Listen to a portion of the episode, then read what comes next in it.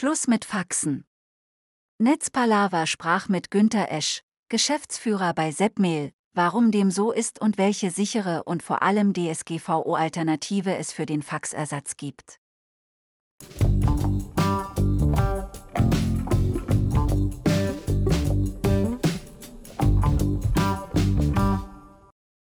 Warum muss man über das Thema Faxen überhaupt noch sprechen? Ja, es gibt immer noch äh, Unternehmen der verschiedensten Branchen und Organisationen, die das Fax für die Übertragung von sensiblen Dokumenten mit Auftragsbestätigungen, Verträgen, Patientendaten oder andere wichtigen Papiere an Kunden und Partner nutzen. Allerdings entspricht die traditionelle Faxtechnologie wohl nicht mehr der DSGVO? Wenn man bedenkt, wie alt Faxen eigentlich schon ist, also 1843 zum Beispiel hat Alexander Bain, das ist ein schottischer Erfinder, sich äh, mit der Übertragung von Bildern äh, über Funk beschäftigt. Äh, 1966 hat der, die Firma Xerox den ersten Fernkopierer der Industrie vorgestellt. 1970 äh, wurde dann das Faxen oder der Fernkopierer, wie er damals noch hieß, in Deutschland eingeführt. 1979 hat dann die Deutsche Post den Faxdienst aufgenommen und seitdem gibt es immer noch äh, den Faxdienst beziehungsweise das Faxen von entsprechenden Daten von A nach B. Nun hat aber im letzten Jahr äh, das OVG in Lüneburg äh, im Rahmen der Europäischen Datenschutzgrundverordnung bemängelt, dass hier der Datenschutz so gar nicht gegeben ist. Jetzt überlegen Sie einmal, dass entsprechend hier Daten übertragen werden, die irgendwo ausgedruckt werden, die dann herumliegen und es kann jeder äh, entsprechend Zugang, hat jeder Zugang zu diesen Informationen und es werden hier entsprechend sensible Daten übertragen. Und da kommt man durchaus in Konflikt mit dem Artikel 32 der Europäischen Datenschutzgrundverordnung. Das bedeutet, dass es dann auf der anderen Seite auch entsprechende Empfängergeräte gibt, und jetzt sollte man auch noch die, die Umwelt noch ein bisschen betrachten, dass hier entsprechend Papier ausgedruckt wird und das in Zeiten, in denen eben der ökologische Fußabdruck für uns Menschen immer bedeutsamer wird. Also es ist einfach eine antiquierte Technologie. Warum sollten Unternehmen über sichere Alternativen zum Fax jetzt nachdenken? Wie schon erwähnt, äh, ist eben hier der äh, entsprechende Datenschutz, äh, hat seine Bedenken. Und äh, man kann eben entsprechend auch nicht ausschließen, dass Fehleingaben ähm, passieren. Das heißt, die Informationen beim falschen Faxgerät herauskommen.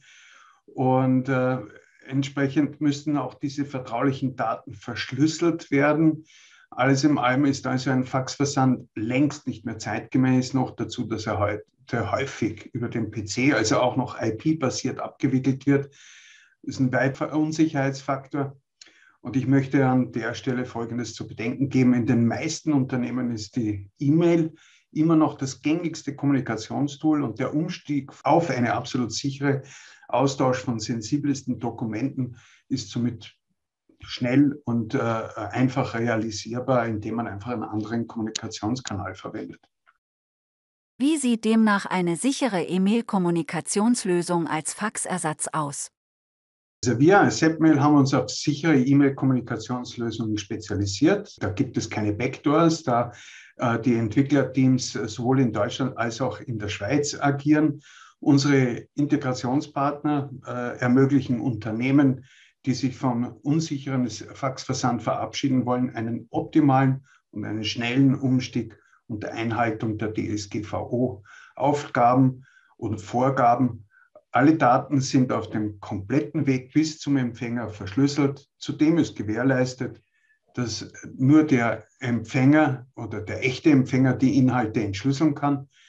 Und die Akzeptanz beim Nutzer ist äh, groß. Die Lösung ist tausendmal äh, schon etabliert und äh, in der Praxis bewährt.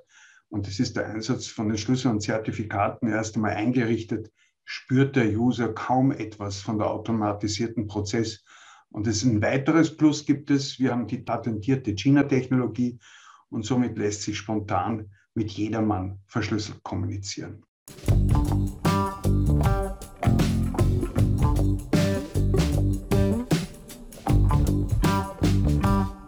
Die Netzpalava Podcast-Reihe präsentiert regelmäßig Interviews mit führenden Persönlichkeiten und Experten der IT, Security und Telekommunikationsindustrie. Die wichtigsten Themen sind Cloud, Datacenter, Cybercrime, Infrastruktur und Telekommunikation sowie disruptive Technologien.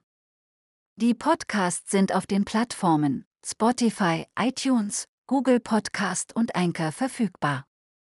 Natürlich auch über die Social-Media-Kanäle von Netzpalava auf Twitter, Facebook, Instagram, Pinterest, Tumblr, Xing und LinkedIn. Auf YouTube entsprechend als Videocast. Folgt einfach einem der Kanäle, at Netzpalava, um keine Folge der Netzpalava Podcast zu verpassen. Herzlichst euer IT- und Social-Media-Portal Netzpalava.